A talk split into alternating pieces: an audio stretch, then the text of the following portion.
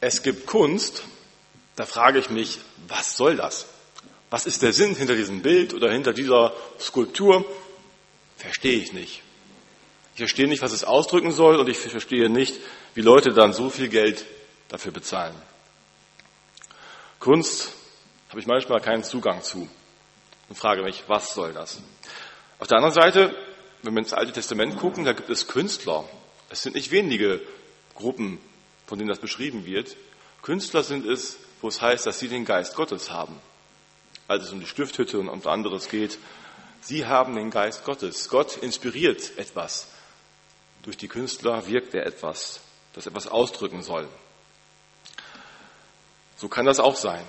Mich hat eine soziale Skulptur, so nennen es die Künstler, sehr beeindruckt. Und daran sah ich sehr viel Sinn. Ein Bild habe ich dazu mitgebracht. Wir sehen hier eine Lobby. In der Lobby spielt ein Popsänger aus Afghanistan Klavier. Auf der Couch hat sich ein Christ aus dem Iran es gemütlich gemacht. An der Bar bedienen Mazedonier. Vor der Theke toben tschetschenische Kinder. Willkommen im Grand Hotel Cosmopolis. Ein Hotel für Touristen, Künstler und Asylbewerber in Augsburg. Asylbewerber sind hier nicht Asylbewerber, sondern willkommene Gäste. Ihnen soll Würde gegeben werden. Wir haben eben von der Königswürde gehört. Königswürde, weil Gott die Menschen wertvoll ansieht. Sie sollen würdevoll empfangen werden in einem Grand Hotel. Der Titel ist leicht, dieser Titel Grand Hotel, etwas übertrieben. Es ist nicht so wie andere Grand Hotels, noch recht bescheiden, aber ein würdevoller Ort. Hier werden die Asylbewerber als Gäste empfangen, zusammen mit Touristen und Künstlern unter einem Dach aufgenommen. Und sie sind nicht nur Gäste, sie dürfen auch das, was sie können, was sie einzubringen haben in dieser Welt, mit einbringen. Sie dürfen mitarbeiten im Haus, in der Wäscherei, an der Theke oder am Klavier, wo immer sie sich mit einbringen können. Und sie brauchen nicht nur rumsitzen und fragen, warum gibt es mich? 27 Flüchtlingszimmer hat dieses Haus, 18 Zimmer für Hotelgäste, also Touristen und 11 Künstlerateliers. Eine spannende Idee, diese soziale Skulptur. Flüchtlinge bekommen wir immer mehr. Und die Frage ist ja, die wir immer wieder in den Medien hören, wo können wir diese Menschen unterbringen? Im Jahr 2013 waren es 127.000 Menschen, die in Deutschland Asyl beantragt haben. So habe ich es gelesen, doppelt so viele etwa wie 2012 noch. Menschen, die auf der Flucht sind, auf der Flucht oft vor Krieg, vor Gewalt, oft auch wegen ihres christlichen Glaubens auf der Flucht oder auch wegen der Armut oder anderen Gründen. Ich war überrascht und fasziniert von dieser Idee. Ein Künstler, der so eine Vision hatte. Toll. Grand Hotel Cosmopolis. Er hat zusammen mit Studenten ein Altenheim, das leer stand, das keiner mehr brauchte, einfach umgebaut. Ein Altenheim der Diakonie, die ganz offen war, endlich wieder ein sinnvoller Zweck für unser Gebäude. Und sie haben ein Hotel daraus gemacht. Menschen, die sich eingebracht haben mit dieser Vision. Eine tolle Idee, die Menschen unter ein Haus, unter ein Dach zu bringen, als Gäste. Aber auch das Grand Hotel stößt an Grenzen. Auch da kann man nicht alles überwinden. Es gibt auch ganz andere Szenen in diesem Haus. Nicht Szenen, wo man fröhlich beieinander sitzt. Szenen, wo Tränen fließen. Eine tschetschenische Frau weint, wird da beschrieben. Sie soll mit ihrer Familie zurück. Zurück nach Polen, wo sie zuerst aufgefangen wurde auf ihrer Flucht und wo sie wieder eingesperrt werden soll. So berichtet sie das zumindest. Eingesperrt in ein Auffanglager, mit Schlagstöcken von den Wachen mit ihrer Familie ins Zimmer getrieben. Und sie sagt, bevor sie dahin zurückgeht, will sie lieber ganz zurück, dahin, wo sie herkommt. So gnadenlos kann es auch sein, wenn Menschen abgewiesen werden. Auch das erlebt ein Grand Hotel Cosmopolis. Bei aller Vision, bei allem Wunsch ist den Menschen gut sein zu lassen. Und sie merken, wir können nichts tun. Die Menschen müssen wieder gehen. Einige zumindest. Man könnte ja nun sagen, es ist ja auch richtig. Wir können ja nicht allen Zugang geben in unser Land, in den Frieden, den wir haben, in unserem Wohlstand. Wo kämen wir dahin? Aber es ist auch nicht so einfach zu sagen, wir müssen so viele fortschicken. Es ist schwierig zu entscheiden. Wohin bringen wir die Menschen? Wo können wir sie aufnehmen? Wie können wir sie aufnehmen? Ich finde es einen tollen Anreiz, dieses Grand Hotel nochmal kreativ zu werden. Kreativ werden. Wie können wir Menschen einen Zugang geben? Einen Zugang in unser Land, einen Zugang zu Frieden, weg von Krieg und Gewalt. Aber wie wollen wir jetzt entscheiden, wer Zugang in unser Land bekommt? Sind es die Reichen, die das Eintrittsgeld bezahlen können? Sind es die gebildeten Fachkräfte, die unsere Lücken füllen können? Oder sind es diejenigen, die den richtigen Pass mitbringen, eben aus einem westlichen Land kommen oder aus der EU oder ein anderes Land, wo es genehm ist und wir sagen, ja, der ist uns willkommen? Das ist nicht leicht zu beantworten. Wem geben wir Zugang und wem nicht? Aber ich frage mich auch, mit welchem Recht darf ich eigentlich hier leben? Warum darf ich in diesem Land leben, in Frieden, in Wohlstand, darf meinen Glauben bekennen, ohne verfolgt zu werden? Was habe ich denn dazu getan? Warum habe ich das verdient? Ich bin hier geboren. Das ist es wahrscheinlich. Aber was habe ich schon dazu getan, dass ich hier geboren wurde? Letzten Endes ist es doch nur Gnade, dass ich hier leben darf, in einem Land mit Frieden, mit relativem Wohlstand, dass es uns gut geht hier. Es ist Gnade, nicht mehr. Aber so ist es wohl. Auch in einem Land, wo man selber feststellt, in Gnade aufgewachsen und groß geworden zu sein, dazu zu gehören, gibt es eben nicht für jeden einen Zugang. Kein Zugang in der Disco mit der falschen Hautfarbe und kein Zugang ohne die richtigen Papiere in unser Land. Und wie ist es bei Gott? Zugang zu Gott und in die himmlische Gemeinschaft wie sieht es da aus? Darum geht es heute im Text im Römerbrief. Ich lese erstmal den ersten Teil aus Römer Kapitel 5, die Verse 1 bis 2. Da, wird nun gerecht, da wir nun gerecht geworden sind durch den Glauben, haben wir Frieden mit Gott durch unseren Herrn Jesus Christus. Durch ihn haben wir auch den Zugang im Glauben zu dieser Gnade, in der wir stehen, und rühmen uns der Hoffnung der zukünftigen Herrlichkeit, die Gott geben wird. Wir haben Zugang, sagt Paulus hier, Zugang im Glauben zu dieser Gnade. Wir dürfen Anteil haben an der Gemeinschaft mit Christi, mit unserem Gott und untereinander, an diesem himmlischen, an dieser himmlischen neuen Stadt, der himmlischen neuen Welt. An anderer Stelle schreibt Paulus auch davon, dass wir Bürger sind. Wir haben eine Würde bekommen. Wir gehören dazu, aus Gnade. Das ist nicht selbstverständlich. Paulus beschreibt das einige Kapitel vorher, dass es eigentlich doch ganz anders ist erstmal, wir gar keinen Zugang haben. Oft nehmen wir das so selbstverständlich. Ich bin halt Christ. Bevor Jesus in die Welt kam, Mensch wurde und den Weg gegangen ist, an dem wir auch jetzt in diesen Wochen denken, davor hatte kein Mensch wirklich Zugang zu Gott. Ich habe mal ein Bild mitgebracht. Sieht man manchmal noch vor Geschäften oder woanders. Wir müssen draußen bleiben. Eigentlich müssten wir alle draußen bleiben. Das Volk Israel hat eine lange Geschichte mit Gott. Sie beschreibt uns das Alte Testament. Da wird immer wieder beschrieben, dass Gott einen Bund, eine Art Vertrag mit diesem Volk Israel geschlossen hat. Mit diesem einen Volk, das er gerade erwählt hat. Warum? Tja, vielleicht weil es gerade eben klein ist und gerade eben zu gering. Aber einen Grund einer besonderen Stärke gibt es dafür nicht. Gott hat dieses Volk einfach ausgewählt. Aus Gnade und einen Bund mit ihm geschlossen. Das heißt im Grunde auf den Punkt gebracht, er hat beschlossen, ich will ihr Gott sein und sie sollen mein Volk sein.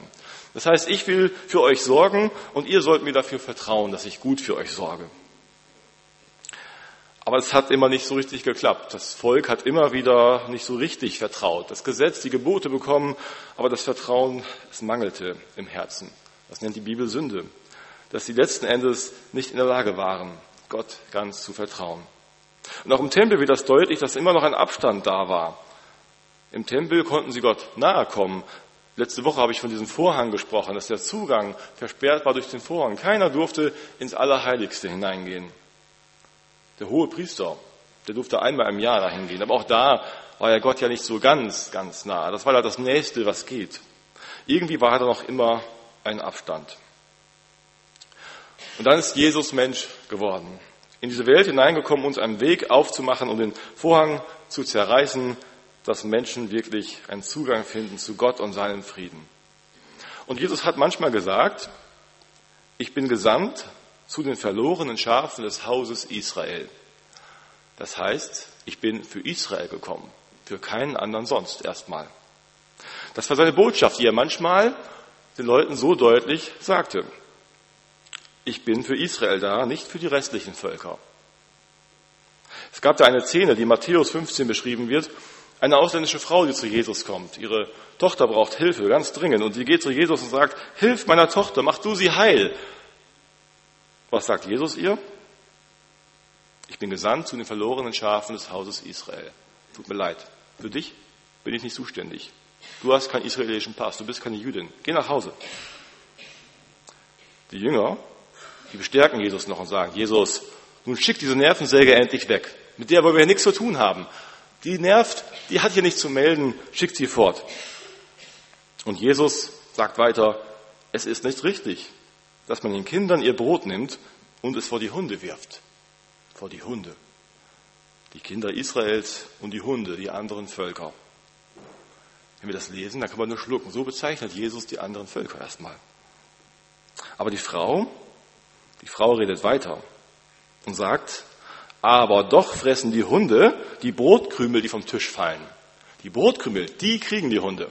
Und du hast solche Kraft und Macht. Wenn du meine Tochter hilfst, ist es für dich nicht mehr als ein Brotkrümel. Du hast solche Vollmacht, Jesus. Ich glaube dir, dass du das kannst. Und Brotkrümel, die darf ich auch haben. Wie ein Hund. Und Jesus sagt ihr nur, dein Glaube ist groß. Dein Glaube ist groß, die geschehe, wie du willst. Und ihre Tochter wurde in derselben Stunde gesund. Ihr Glaube war so groß. Sie vertraute Jesus. Sie vertraute sich dieser Person Jesus Christus an und Jesus half ihr. Er hat sich jedoch zugewandt in Gnade. Später sendet Jesus seine Jünger hin zu allen Völkern, nicht nur zu den Juden. Dann sagt er sehr, sehr deutlich, dass sie hingehen sollen in die Welt. Das Grand Hotel Cosmopolis vielleicht wo alle Völker zusammenkommen. Für einen Juden erstmal eine ziemlich ungewöhnliche Vorstellung, dass alle eingeladen werden sollen. Und in den ersten Gemeinden war das immer wieder die Diskussion, diese anderen Völker und wir zusammen, wie soll das gehen? Aber Jesus sagt, keiner soll mehr abgewiesen werden. Jeder soll hineinkommen dürfen in Gottes neue Welt. Und dabei geht es nicht darum, aus welchem Land dieser Mensch kommt, ob er reich ist oder arm, ob es ein anständiger Mensch ist oder nicht, sondern es kommt darauf an, ob er mir glauben will ob er mir vertrauen will, dass ich ihm das wirklich schenken kann und will. Wir sind letzten Endes alles, egal ob Jude, Grieche, Deutscher, Amerikaner, Syrer, Togolese, Tschetschene oder Afghaner oder woher wir kommen, eigentlich nur Flüchtlinge, Verlorene, die auf seine Gnade angewiesen sind, dass er uns die Tür aufgetan hat. Paulus beschreibt das zwei Kapitel vorher so, es ist hier kein Unterschied. Sie sind allesamt Sünder und der Mangel des Ruhmes, den sie bei Gott haben sollten und werden ohne Verdienst gerecht aus seiner Gnade durch die Erlösung, die durch Christus Jesus geschehen ist. Alle Menschen haben Zugang zu dieser Gnade in Christus. Jesus hat sozusagen durch seinen Tod am Kreuz eine Art Bürgschaft gegeben. Es ist wie einer, der vielleicht irgendwo rein will und dann steht einer da und sagt, du darfst nicht rein. Kommt ein anderer, der rein darf und sagt, ich bürge für die Person. Wenn hier was schief geht, ich zahle. So darf man manchmal auch aus Ländern ausländische Menschen herholen hier und sagen, ich bürge für die Person und wenn sie sich irgendwas zu Schulden kommen lässt, ich zahle dafür. Das hat Jesus gemacht. Jesus bürgt für jeden von uns. Er zahlt die Rechnung für alle Verbindlichkeiten, die wir mitbringen und die wir machen. Jesus hat alle Sünde, alle Schuld auf sich genommen, damit wir freien Zugang finden und teilhaben dürfen an Gottes himmlischer Gemeinschaft, an seiner neuen Welt. Und darüber dürfen wir uns freuen. Großartig ist das. Wir dürfen einmal im Himmel wohnen. Wir gehören dazu. Wir werden nicht mehr abgewiesen. Großer Grund zur Freude, wie es hier heißt.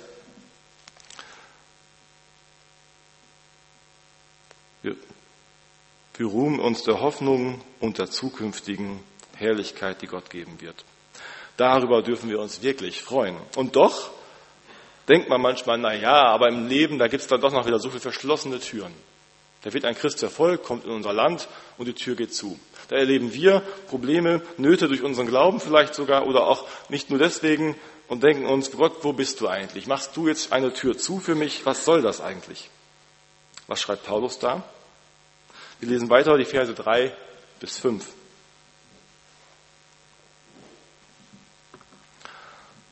Nicht allein aber das, sondern wir rühmen uns auch der Bedrängnisse, weil wir wissen, dass Bedrängnis Geduld bringt.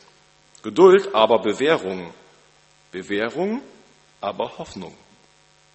Hoffnung aber lässt nicht zu Schanden werden, denn die Liebe Gottes ist ausgegossen in unsere Herzen durch den Heiligen Geist, der uns gegeben ist. Wir rühmen uns der Bedrängnisse, oder man kann auch übersetzen, wir freuen uns über die Bedrängnisse und die Not, die wir erleiden. Also ich stutze erstmal. Was soll das? Paulus, was denkst du dabei? Bist du Masochist? Freude am eigenen Leid? Wir rühmen uns der Bedrängnisse. Ich soll mich freuen, wenn ich in Not gerate. Paulus, was soll das? Ich glaube, Paulus ist nicht verrückt geworden. Es ist eine etwas seltsame und keine logische Argumentationskette, die er hier aufzieht. Bedrängung, Geduld, Bewährung und am Ende kommt Hoffnung bei raus. Wenn einer in Not gerät, in Bedrängnis und vielleicht merkt, ich kann jetzt nichts mehr tun, ich stecke wirklich fest.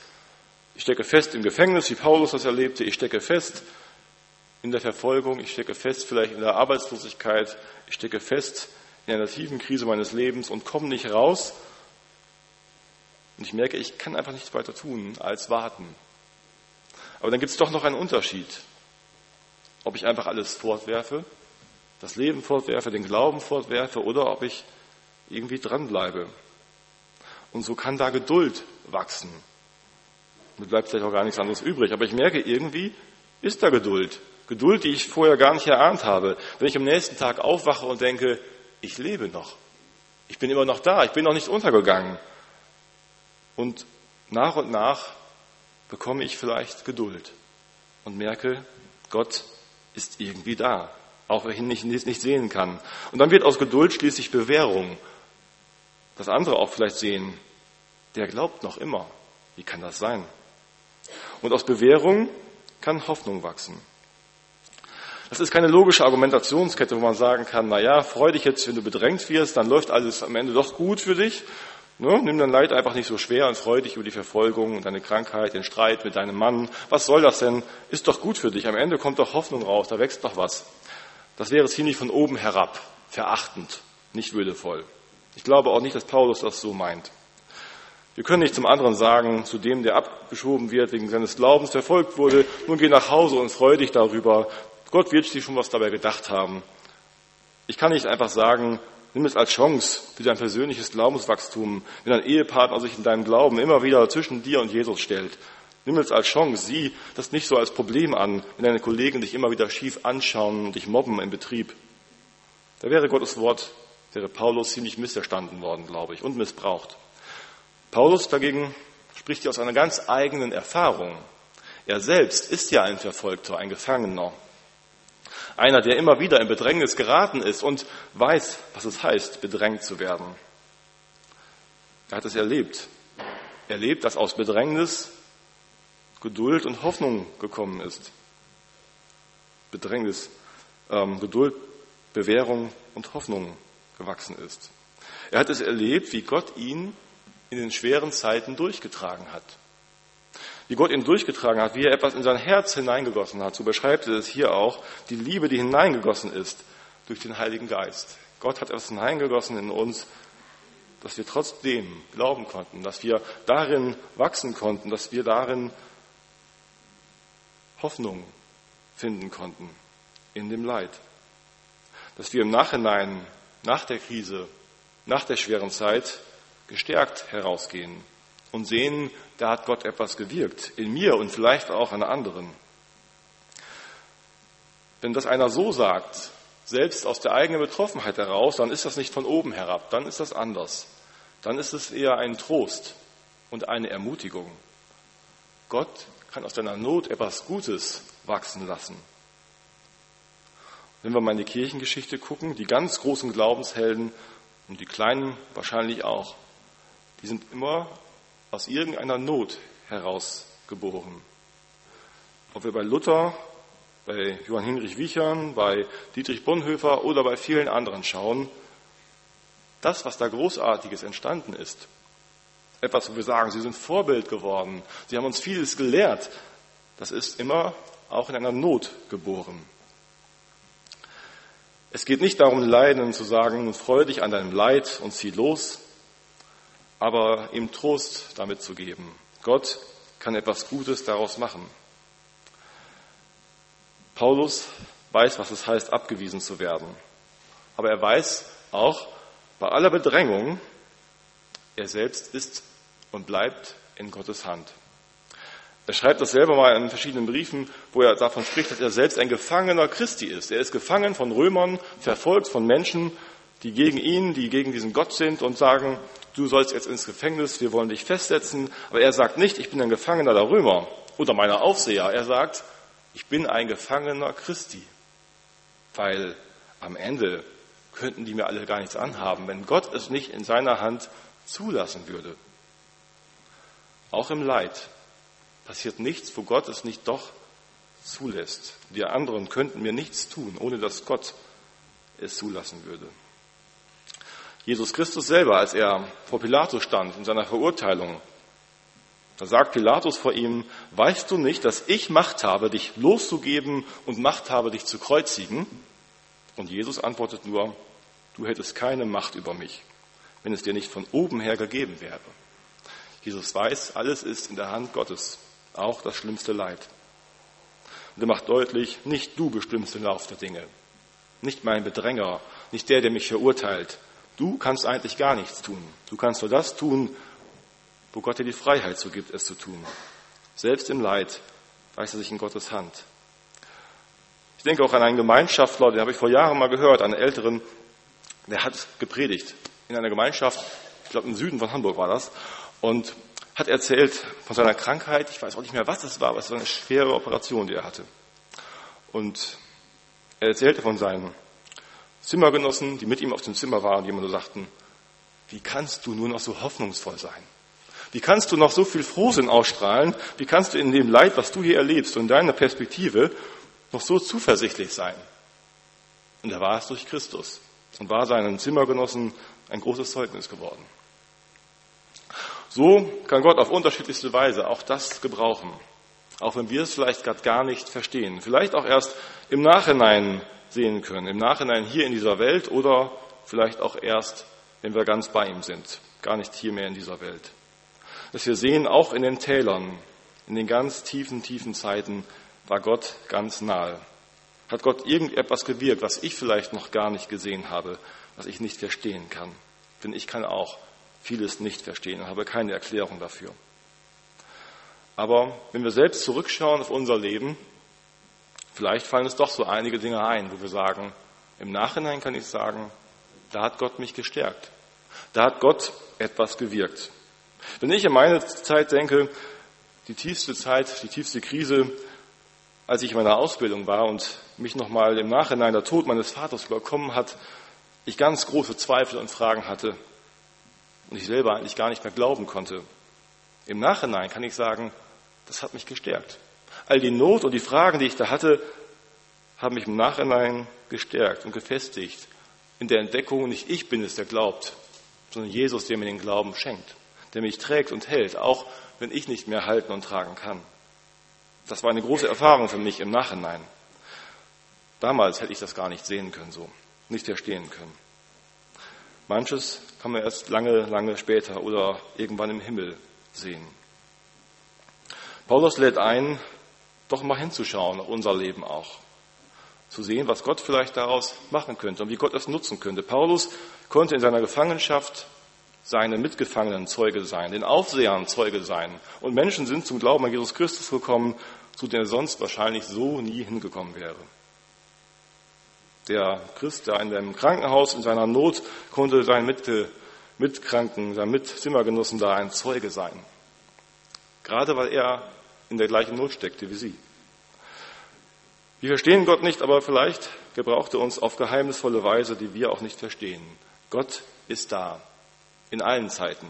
Und sein Zugang ist nicht versperrt, auch wenn uns Türen in unserem Leben doch versperrt bleiben. Die Tür zum Himmel und zu seiner Gnade ist offen. Und so sollten wir den Frieden suchen, zu den Menschen die Tür auftun, dass Menschen Frieden finden bei uns.